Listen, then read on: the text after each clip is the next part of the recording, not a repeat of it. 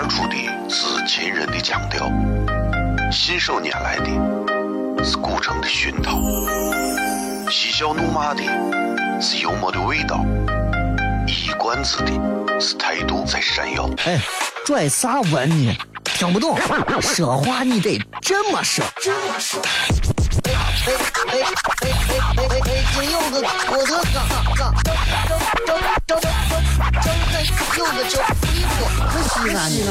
每晚十九点，全球唯一档陕西方言娱乐脱口秀广播节目，就在 FM 一零四点三，它的名字是《笑声雷雨》，张景成脸。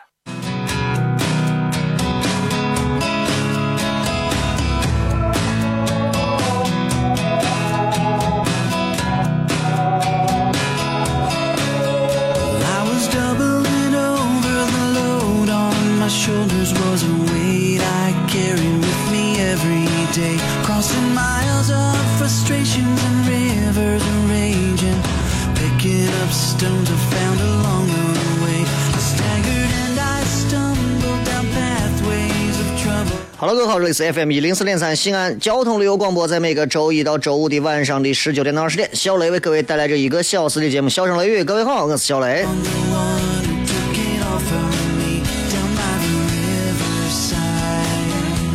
非常高兴各位这个继续在周五的晚间跟各位来见面啊！这个晚上，尤其是礼拜五的晚上啊，大家都会觉得非常开心，因为礼拜五的晚上嘛，大家能干很多的事情。对吧？因为周六周日很多人都不上班啊，上班的另说，不上班不上班的就会很开心啊。想一想，可以计划一下这周末两天可以干点啥。同时，其实我也这么想，因为我觉得呀，人啊，真的工作啊，我觉得是分两种，两种工作，一种是给多少钱不是最重要的，干多少活也不是最重要的，我干的开心，多累多辛苦，我干的都开心。另一种工作是你给钱再多，给钱再少，或者是你耽误我时间多长或者多短，我一点儿都不开心。我纯粹是为了钱，或者是为了那些所谓的稳定的东西。细细想来，觉得哎呀，对吧？这还是 还是不一样，是吧？所以我觉得有的人的工作啊。像性感的那种蕾丝长筒袜，性感撩人。有些人的工作啊，就是个裹裹脚裹脚裹脚布，啊，无可救药。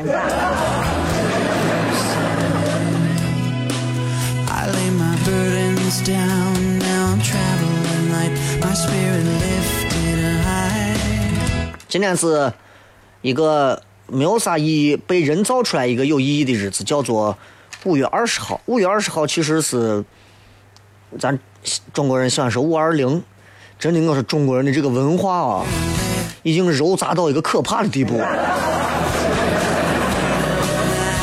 是吧？可怕吧？你说已经到了这种地步了，就是只要是跟汉语有一点我爱你，你爱我有关系的，哎，这都可以。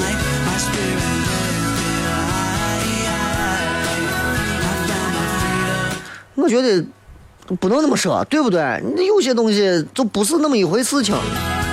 你比方说，我觉得就这种东西，我就挺真的挺矫情的，你知道不？人挺矫情的。五二零要算个节，五二一也算节，五二二是吧？那算不算节？五二三算不算节？五二三我爱三，对吧？对吧？五二二是我爱爱，五二三我得是我要跟小三过。五二八跟你爸过，五二九跟舅过，五二零，对吧？问过五二零的，那那你五幺四干啥？对不？咱们一我要死，咱们一起死，是吧？没事闲的。当然，现在人。生活单调乏味无趣，自己也并不会给自己找很多的乐子，所以怎么办呢？其实是需要自己给自己填充。从某一个角度来讲，我觉得这也是一种幽默感的提升。但另一个方面来讲，那么多的人都在传播这些东西，其实我也觉得小小的有一点文化匮乏。你要知道，全中国任何地方匮乏，我都觉得理解。西安人啊，最应该自己在文化领域 那么深厚的文化氛围，我们恰恰我们在娱乐方面这么的单薄。啊，对吧？有时候我就在想，我文化积淀很厚的一个人，他一定在幽默方面是绝对的高阶。恰恰相反，你看过电视吧？这证明啥？证明这些人其实根本就没有文化。一个会幽默、懂幽默、大智慧、有幽默的人，你看任何时候啊都是幽默。任何时候，一个不会幽默的人，啥时候他都在那拿着低级趣味去幽默。啊，我也从那个阶段过来。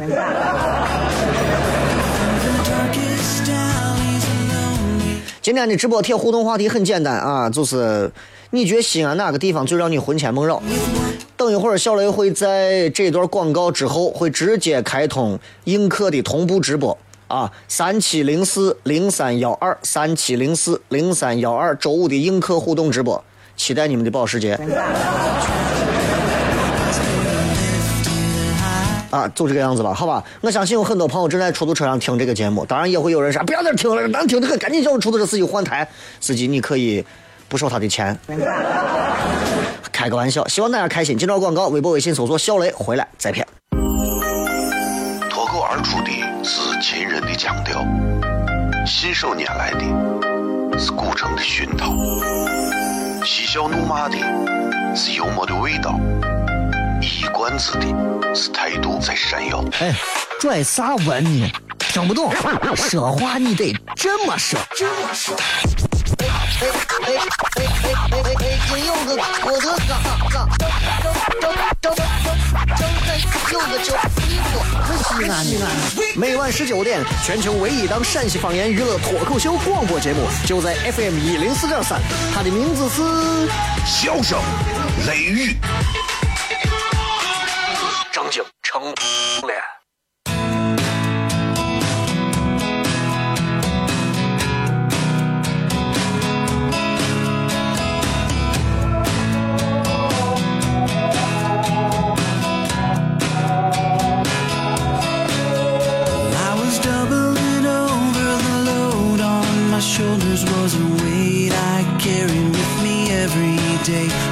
Lost in miles of frustrations and rivers raging. Picking up stones I found along the way. I staggered and I stumbled down pathways of trouble. I was hauling those souvenirs of misery.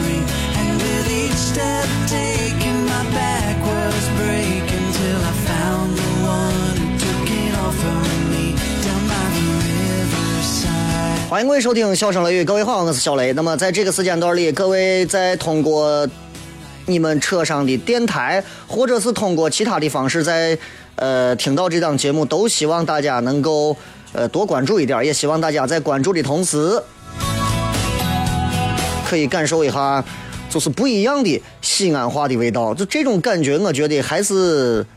不一样，因为这西安话就是你知道跟其他很多的方言截然不同。如果你到过我们糖蒜铺子的现场演出的话，你会发现绝对不一样，绝对不一样。然后就这种感觉，西安人说话呢啊，这是一个美女，对吧？这是一个美女。但是你，你拿，你拿那个啥说？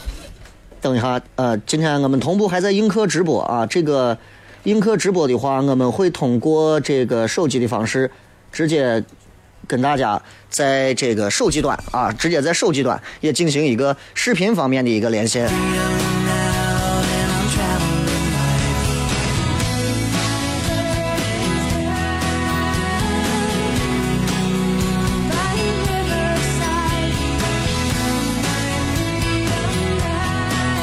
比方，我觉得西安话为啥会让大家觉得就是西安人特别爱听西安话？西安人是没有办法去。去去去去忘掉西安话，而去说其他的话。比方说，比方说，你看，比方说啊，比方说，呃，这是一个美女。我昨天见到了一个女孩子，她长得好漂亮。我见到她第一眼的时候，我就希望能够和她在一起。我觉得我应该会因此而一生都坠入她的双眸当中，永远也拔不出来。这是。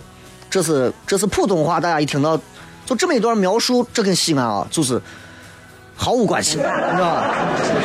真的，跟西安一点关系都没有。但是如果是西安话一说，西安人就特别知道你的真诚到底在哪儿，你知道吧？你比方说，你比方说，我昨天盯见了个妹子。哎呀，妹子长得啊，真的是太正经了，真的，我觉得我这辈子都死她眼睛里，真的。如果可以的话，我决定拿我这后半生啊，真的就交代给这女娃了，就看这女娃愿不愿意给我一个表达和表白的机会。如果可以的话，我现在就死她面前。西安话，所以在很多时候，我经常说，我说西安话要说比较，比方说洋气，或者西安话应该怎么样洋气。很多人说小雷你这话不标准，我说了洋气。何为洋气？就是其实小雷讲的并不是标准西安话，但是它是一种，我讲的是比较带着普通话基础上有西安话味道的，而且从城里头的某一些地方，只有西安城里的某一些地方讲的是西安话。所以拿出那一部分的一些语言，再加上周边我是东郊的，然后再加点南郊的，再加点长安的，再加点宝鸡的，对吧？都带到一起，尽可能的能凸显出西安人说话的一种，呃，心态和语言特色，就是这个样子。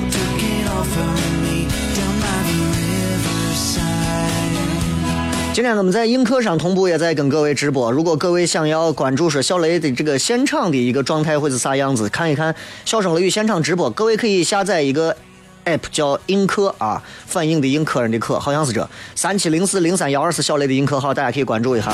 其实现在通过映客方式来直播广播节目的人，我不是第一个，应该不是第一个。但是呃，这样一档节目当中，很多朋友会觉得呀，小雷在这个后头得是念报纸或者是念杂志，你会发现啥都没有。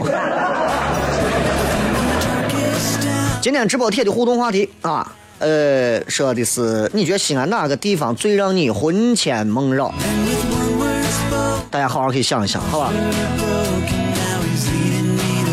同时，今天我们也会给大家在这个节目当中啊，也会呃同步同步给大家送出我们的这个年卡旅游年卡，大家可以在小雷的微信平台里头说呃搜索“小雷”两个字，在微信里找到小雷个人微信公众平台，然后直接说。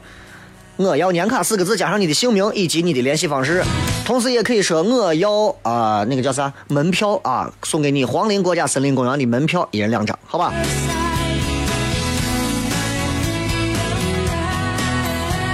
来看一看各位在微信平台以及微博上大家发来的一些好玩的留言。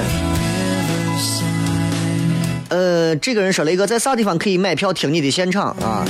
呃，你们通过关注小雷的微信平台，或者是糖蒜铺子这样的一个微信平台，我们会在每个周四晚上，暂时啊是暂时是在周四晚上做演出，周三晚上卖票，基本上都是这样。然后现场可能只有六十到七十张票，所以票本身不多。如果各位感兴趣的话，可以提前去抢一下票。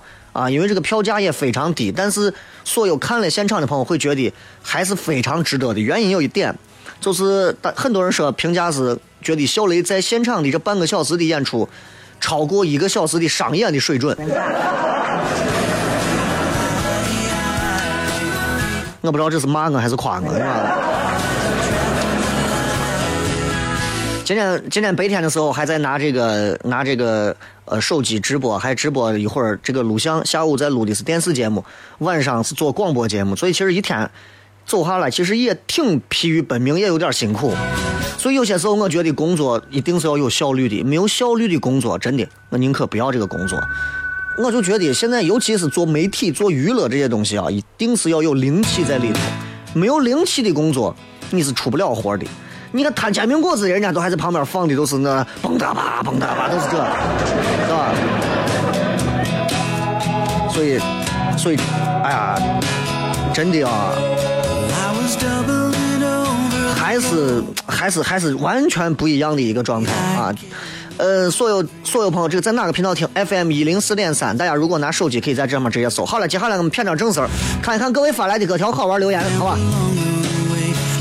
周五是全程互动，所以来主要来回答各位发来的一些有趣的留言。这个是雷哥，呃，在外地工作好几年了，总是会想起在西安住的父母，总觉得自己不够孝顺。你觉得我要不要回到西安重新找一份工作？但是外头东西我又丢不下。我记得以前有一个广告啊，那个广告叫做“混的不好我就回来”，呃，不回来还是回来，我不知道。对吧？混的不好，我就如何如何了，啊！其实很多年轻人觉得在自己有生之年里头离开父母、离开家庭，出去远行一下是非常好的一件事情。而实际上，真的有那么好吗？或者说，你真的认为你就具备这样的能力吗？或者说，你真的觉得就对劲儿了吗？这个事儿就就是那么回事儿吗？你你太把自己高看了，真的。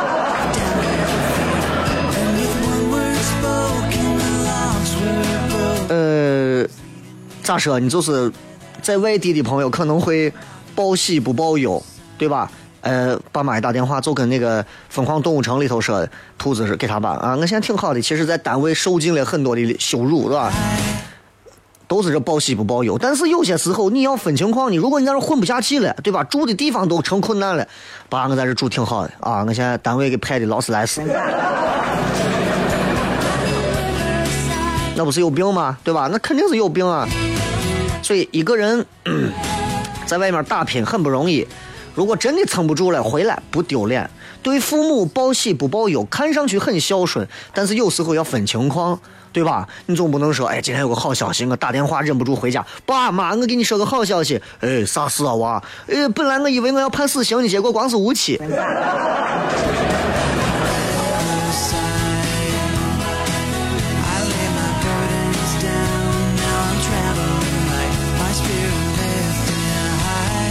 这讨厌的。有些时候啊，这个这个真的思维角度很重要。你看这位朋友说：“雷哥，我如何能像你一样啊，巧舌如簧？比我能说会道的人太多了，包括在映客上的各位啊，一个一个能说会道的真的非常多。只不过，只不过我把有一些事情往更专业的领域上做了一下，明白吧？往更专业的领域上放了一放。”但这并不代表说很多朋友就觉得，啊，那雷人家小雷天天说节目做节目，不是话多并不代表会说话，巧舌如簧也并不代表着是伶牙俐齿。你要明白这个道理。很多时候思维模式很重要。我这个人思维模式跟很多人不一样，所以你听现场脱口秀干啥？你会发现跟他们聊东西不一样。很多长辈会认为，比方说吃饭的时候你玩手机是个坏习惯，对吧？吃饭的时候，哎，那会儿玩手机啊，干啥的不好，尤其一边吃饭啊，一边这样玩手机。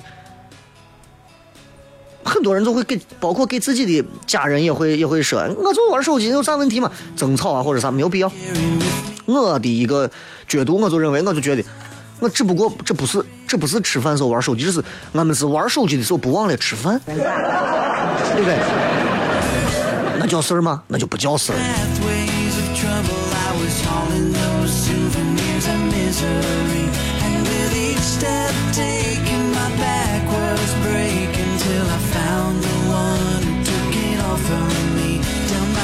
你看这个是那个，我娃应该跟你娃差不多。我娃今年已经两岁一个月了啊！我想知道你平时在家给娃做饭不？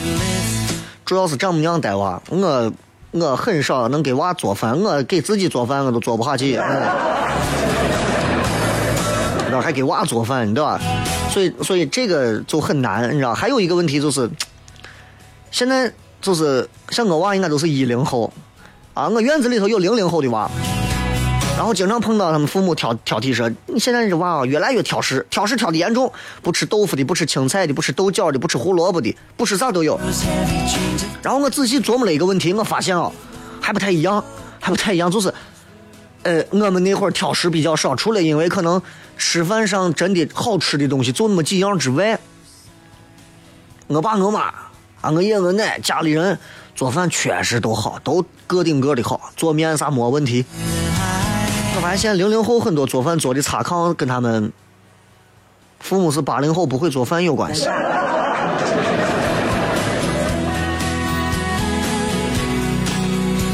再看这位叫做伊人木下说那个，呃，在单位单位工作有几年的时间了，只不过有些时候我总认为自己不很不，只不过我总认为自己好面子啊，不太好去拒绝别人，该怎么办？别人要你要你让你去做一些比较为难的事情，你请直接回答说对不起，不方便，做不了，对吧？如果别人说那怎么样能怎么不方便了呀？你说我就是不方便。你说人家还问你那到底咋不方便嘛？那你就告诉他，你的要求让我把不下，没法方便。接着广告，笑声雷雨，回来再骗。脱口而出的是秦人的腔调，信手拈来的是古城的熏陶，嬉笑怒骂的是幽默的味道，一冠子的是态度在闪耀。哎，拽啥文呢？听不动，说话你得这么说。这么说。哎哎哎哎哎哎哎！今有个我的嘎嘎，张张张张张有个叫衣服，西安西安。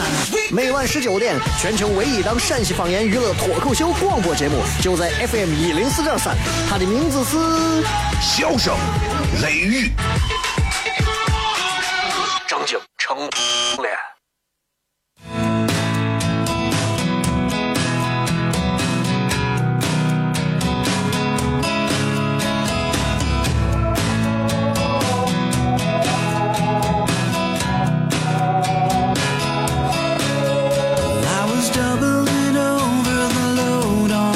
来继续来看各位发来的一些好玩的留言。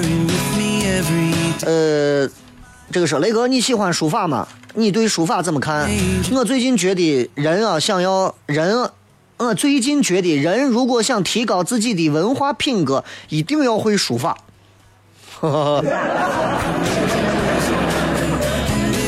你知你知道有一个词叫书法骗子吗？就就就真的是，我都我都懒得提了，真的我都懒得提了。就是就是书法骗子，你知道你知道你知道啥叫书法骗子吗？就真的是那种，就是我觉得其实挺恶心的。你知道，就文化深度上的一种骗子，你明白吗？就是在在陕西这个地方有这么一票。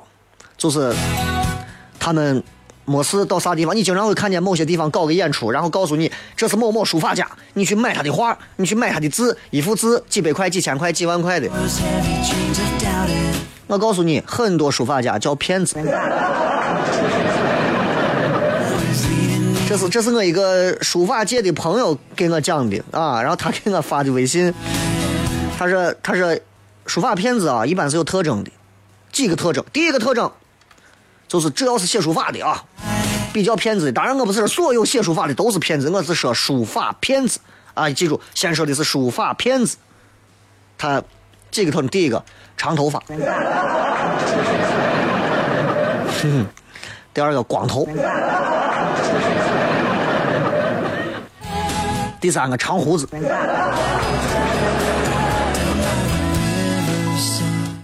第四个。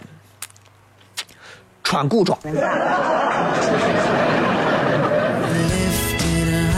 记住，anytime 啊，任何时候，只要一个骗子想要骗你，他一定没有什么内在的东西。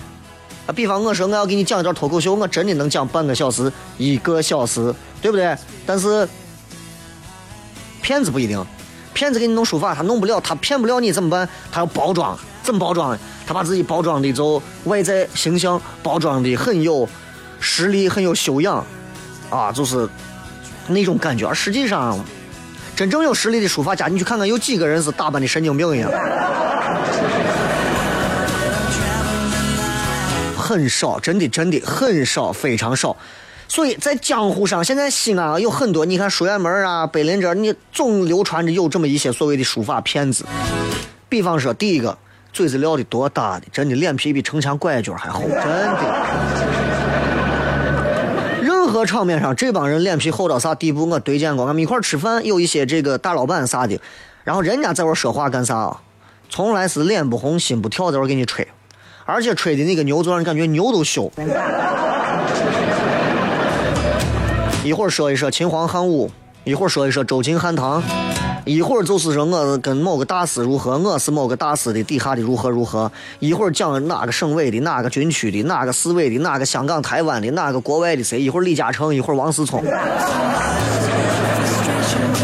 有没有？有没有这样的？你就会发现，这从聊了一圈，你说呀，这这太猛了吧！一毛跟书法有关的事情都没有，对不对？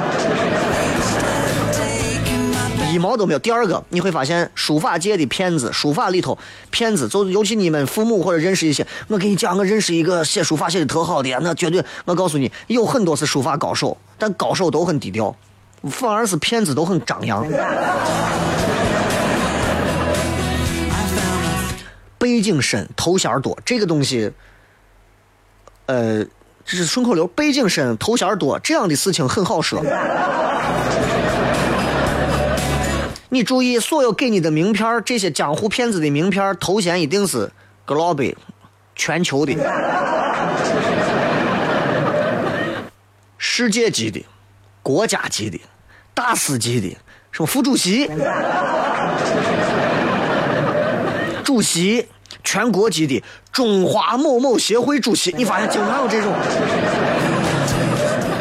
就你发现这种不要脸的货，这帮子都是这个样子，你发现了？什么一会儿是这个会长，那个主席，那个那个部委级别艺术顾问、首席教授啥都行，跟书法一毛关系都没有。然后他就靠书法骗你，为啥书法骗你？写几个字儿，你掏几万块钱啊？啥证书都有，你问他你在书法方面有啥造诣？哎，你等一会儿，我先给你讲讲我全球什么什么主席的事情。哼，就真的真的就让人觉得啊，就就就咋说，就恶心的很。骗子有一个特点，就是他任何时候一定要谈钱。他跟你前面吹牛吹的再大，啊，讲什么我我我做了多少事情，我干了多少东西，到最后到最后，一定是一定是。说我的证件多全，说我啥东西都有啊！我随身随身携带的多少东西，我有什么还有 ISO 认证的啊！最后一说完，全桌子人都膜拜他。哎呀，大师，你是我的大师，我太厉害了，你这好。接下来干啥？接下来的时间里，好，二百块钱，好吧，最少二百，多的话两万，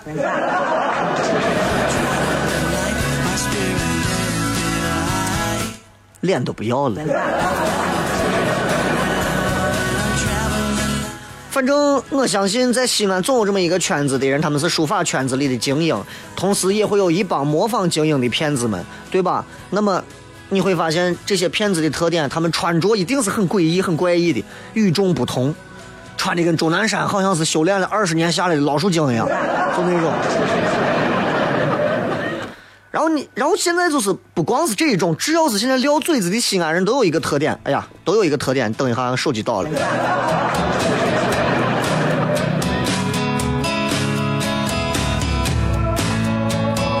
就都有一个特点，这个特点是啥呢？就是都要装着自己认识某某高僧、某某道长。啊，我很不理解这个事情，我不知道你们理不理解这个事情。我很不理解这个事情，就很多什么老板也好，普通创业的也好，就烂怂小青年。你说你就是开个我滴滴专车的嘛？你跑去整天叫我跟你说，我跟你说，我跟哪个地方的大师主持关系好的很，你有个毛用，对不对？你说我认识王菲、谢霆锋、范冰冰，你说我还能觉得，呃，这咋着？你认识个大师，你咋？你认为你就被开光了吗？对不对？同意的话，各位可以摁一下喇叭，同时送点东西。开玩笑啊，继续继续来讲，就是就是书法界的骗子啊，真的挺多的，而且你会发现，书法界以书法界为主。这种文化骗子有一个特性，这个特性就是，他们特别特别喜欢给自己起一些魂名或者绰号。比方说，有的人画猴，他就管自己叫猴王；有的人画猫，叫猫王。猫王哒哒哒哒哒哒哒哒，俺们太子白子白子的猫王。要不然就是华夏第一笔，天下第一第第一支笔，或者是三秦一绝。或者是啥啥笔的创始人，中国啥啥啥，东方啥啥啥。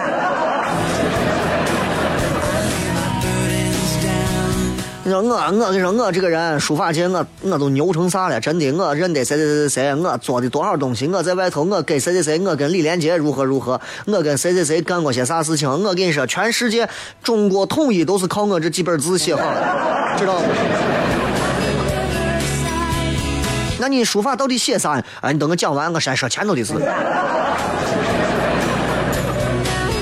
这些人有一个特点，普通人要学习，你们要学习的啊！你们为啥要学习？就是因为他们真的很厉害，就是他们会包装，他们非常善于包装，在包装方面，这个绝对是操作营销的高手。你看，只要有镜头在，做到位，永远是，永远是那种正襟危坐的。啊，玉树临风的啊，或者是那种才华横溢的、墨花四溅的，就那种感觉，给你各种哎呀，就一定要炫技，你知道？你看哪个书法家真正书法家没事炫技？陕西几个作家：陈忠实、贾平凹、路遥，对吧？那有有不在了的，那还有现在仍然存在在文坛活跃着的，不管是现在不在了的文坛巨匠，还是现在仍然在的咱的文化大师。做做这个什么小说呃写什么作品的这些大师文学大师，他们哪个你见没事天天就是浮躁的没事发张自拍啊？我跟钟楼合个影，我感到很深沉。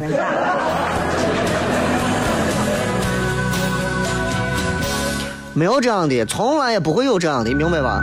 所以所以大家要明白，真的有些事情有些事情你要看清楚，有些文化骗子我骗人啊，真的是这。尤其我跟你讲，尤其书法界里头是那种啥，就是。这帮怂在在书法界啊，写书法很多人都要先从古人的这个东西要去临帖的，知道吧？要先按照这个古人的帖去临帖，把自己的现代字体要慢慢纠正人啊古古风颇有古风的那种字体。他不，他从来不，在他们这儿啊，他们他们说啊，不要临帖，临帖就戒了。我跟你说，不临帖，为啥呢？写个福字，对吧？寿星拄拐；写个佛字，有人跪地；写个马字，哎呀，这个什么奋笔疾书的；写个竹字，是一走一顿的；写个龙字，啊，什么金蛇狂舞的，等等等等。功夫不到家，炫耀一定要到家。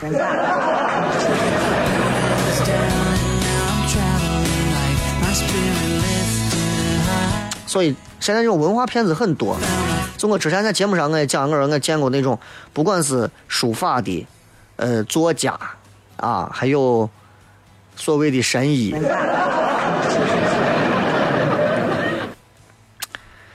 哎呀，这神经病现在真的真的多，所以大家真的啊要擦亮眼睛，你不敢任何时候，对吧？这里是 FM 一零四点三西安交通旅游广播，每个周一到周五的晚上的十六点到二十点，小雷为各位带来这一个小时的节目《笑声雷雨》。各位好，我是小雷。呃，并不是所有的朋友啊，并不是所有的朋友在这个时间段里头都会在听这档节目，同样也并不是所有的朋友都会在这个时间段用映客的方式在看到现场小雷在直播节目。但是这些都不重要，最重要的是只要你们听了或者是看了，获得一份不同寻常的快乐就够了。啊，这个节目永远是还是有一些争议的，有人会觉得哎是粗俗、俗、无聊。我就在想，你们除了这几句话，没有新的一些批批判性的词汇指到我的头上吗？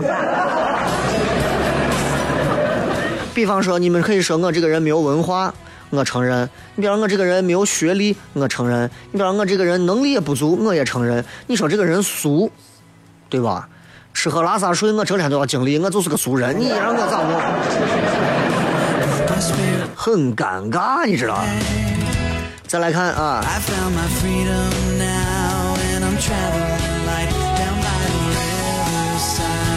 来看看微博上还有哪些朋友会觉得西安啥地方会让大家魂牵梦绕？还得再读一会儿啊。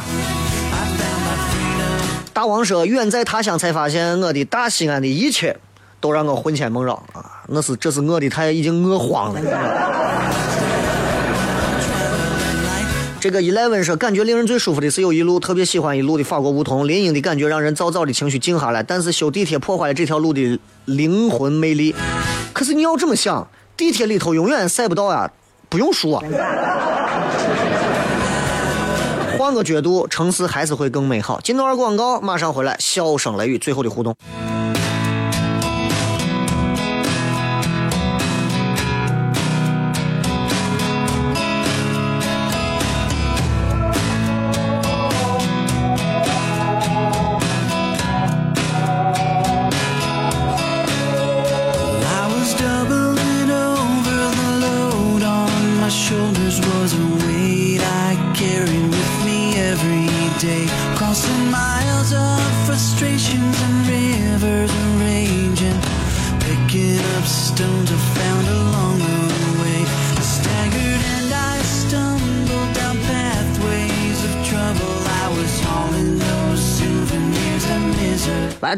我们来加速一下，来看一看各位发来的各条好玩有趣的留言。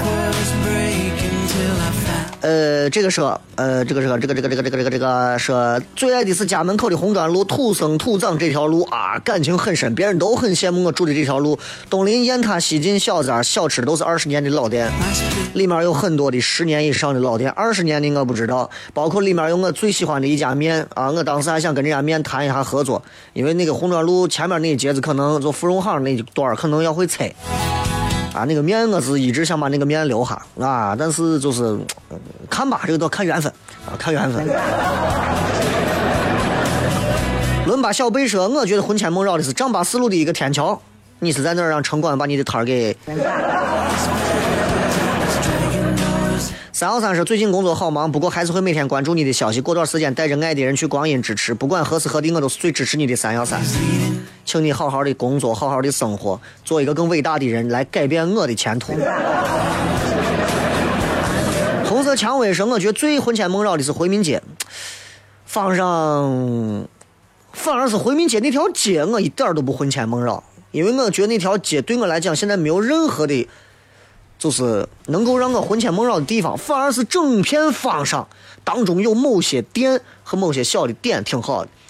呃，今天、明天我休息两天，后天、大后天、周一、周二的这两天节目呢，因为我要出个差，所以四天的时间，周一、周二的节目我们可能是重播，所以大家可能会从周三晚上才能听到节目。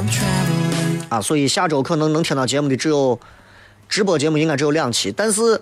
啊，明天后天这四天的时间，我会抽空给大家去做一些映客上的直播，各位也可以来关注我的映客号，叫三七零四零三幺二三七零四零三幺二。再看林刚说，突然想起来小寨东路有个北龙广场，让人神魂颠倒，雷哥咋办？北龙广场有啥好神魂颠倒的？这个我都没有办法去解答，你说。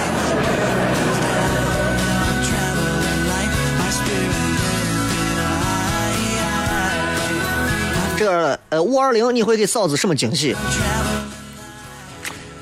咱俩不过这种俗的日子，啊，不过这个俗的日子，我真的觉得你是就是五二零五二一，你真的这个这天登记了，真的有啥用吗？都迷信到这个地步了吗？已经？你们真的对你们的婚姻，对你们的爱情，真的已经？到了自卑，到了没有自信到这个地步了吗？有些时候，其实咱跳出这样一个热情的感觉，想一想，其实有一点小小的矫情。五二零适合给二十岁左右的年轻人发，所以没有啥惊喜啊，就是明天开始可能就带着他一块出去发嘛。这个呃说。张建超说：“外地河北人表示没有发言权，是河北什么地方呢？我喜欢听河北的保定话，然后那个还有那个叫啥？哎呀，那个叫啥？就是今天跟跟我一块上节目，小民，呃，都市热线的小民，他也因为他也是河北人，所以他讲西安话，我恨不得就死在他面前，你知道吧？所以所以真的感觉还不一样。来再看啊。”四叔说：“我最魂牵梦绕的地方是凤岐山。你是这一段时间别人让你死气死气死气，让你说多了，所以你，所以你对凤岐山这个地方已经早有深交已久的。凤岐山其实是一个很有文化特色的一个山，只不过凤岐山底下有一大片的公墓，知道吧？”但是那个山，那个山，它是有一个神话传说的。相传啊，反正我忘了，某人到这个地方，最后因为凤凰怎么怎么来这个地方搭救了他，给他指了条道之类这样的东西。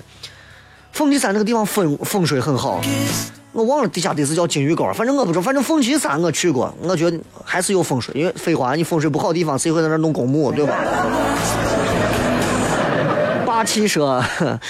呃，东门的早市，东门早市，我真的，我作为一个东郊人，我真的没有太经历过，我不知道东门的早市到底有多好，啊，就像是大家去每周有两回的那个西安的那个那叫西仓，对吧？大地说必然是我大西体了，是西安体育学院的意思吗？今天录像的时候还来了一个西安体育学院舞蹈系的研究生的妹子，哎呀，肤白貌美，前凸后翘。他跟他妈，他跟他妈两个人同时上来抽奖，啊，然后他妈就说呀，小我就喜欢小雷这小伙子，要可以的话拿去当女婿。我就给他，我说这个我没有问题，回去跟我媳妇商量一下。你看你你女子要是能把娃一块带哈，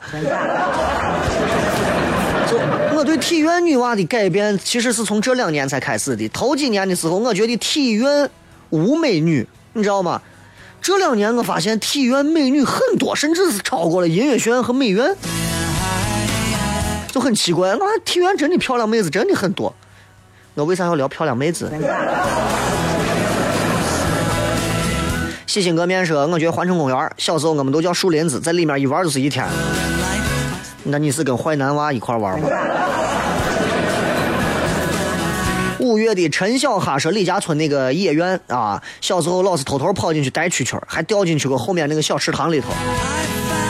哎呀，那个、那个、那个地方，那个地方我不是太了解，但我老路过过，我不知道那里头是啥样的。只有在那个地方居住过的人才知道。就像我东郊的，我可能了解木材加工厂。这个范特西说，小寨附近所有好吃的魂牵梦绕，龙首村夜市的地方最不喜欢南扫门那边整天丢东西，因为人一到南嗓门可能就会迷失自己，你知道吗？小寨好吃的不少啊，龙首村夜市好吃的也不少。比方说，有一个大胡子整天在外卖那个熏肉大饼。失血葫芦娃说：“雷哥，你有没有去过 Baby Face？雷哥去过没有？给我们这些没有去过的讲一讲。这些夜店啊，我跟你讲，我上一回最后一次进夜店，我已经想不起来是啥时候了。但是应该是分享这一块的哪一个夜店？但是至少应该是在。”五年前，昨天我才非常不要脸的问别人说：“请问西安的是有一个还挺昂贵的，修的跟墓一样的，一个一个夜店，叫个什么雀？”你们不用帮我补足前一个字，其实我知道，我不想说出来。这个建小建说，从陕西的相声里头听说吉祥村不错，很休闲，但一直没有去过。我不知道你们听哪儿的相声，是吧？陕西的相声，如果给你讲吉祥村不错，我觉得这个段子有点污。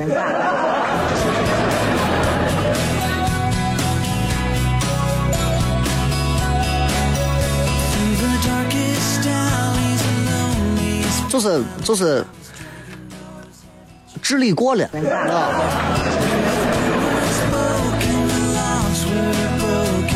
这个兴趣使然说操场坡夜市菠菜面大操场坡啊啊，这都算，这都算，这都算，包括还有这个这个叫啥？这个大鹏说你是映客的推手啊，这一位朋友好像还是一个工程师啊，那能不能大家合作一下？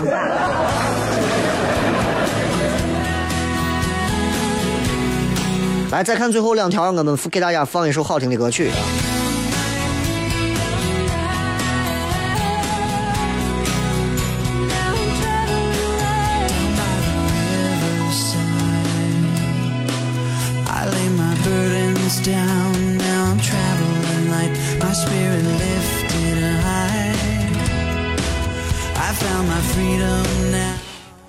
哎，这个是，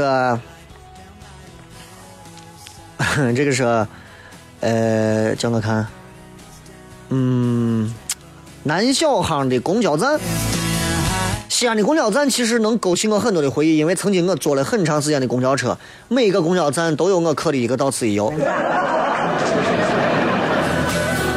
开玩笑，没有真的，不是。呃，这个是法门寺的那个建筑，丑的让人神魂颠倒。法门寺原汁原味的法门寺，相当让人觉得震撼。但是修了之后，看上去路更宽了，实际上，对吧？人人工建筑。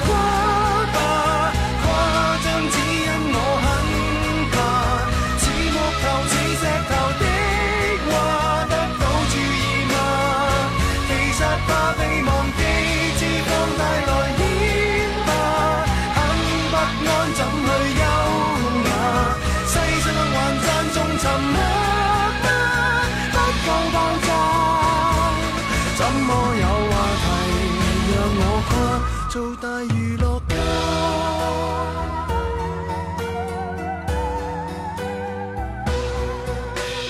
那年十八，母校舞会站着如流落。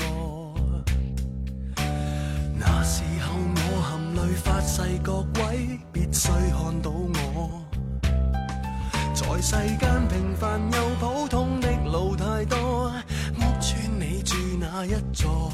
情爱中、工作中受过的忽视太多，自尊已饱经跌堕，纵是能自偷过，未曾获得过，便知我为何大动作很多，犯下这些错，各人们看看我算病。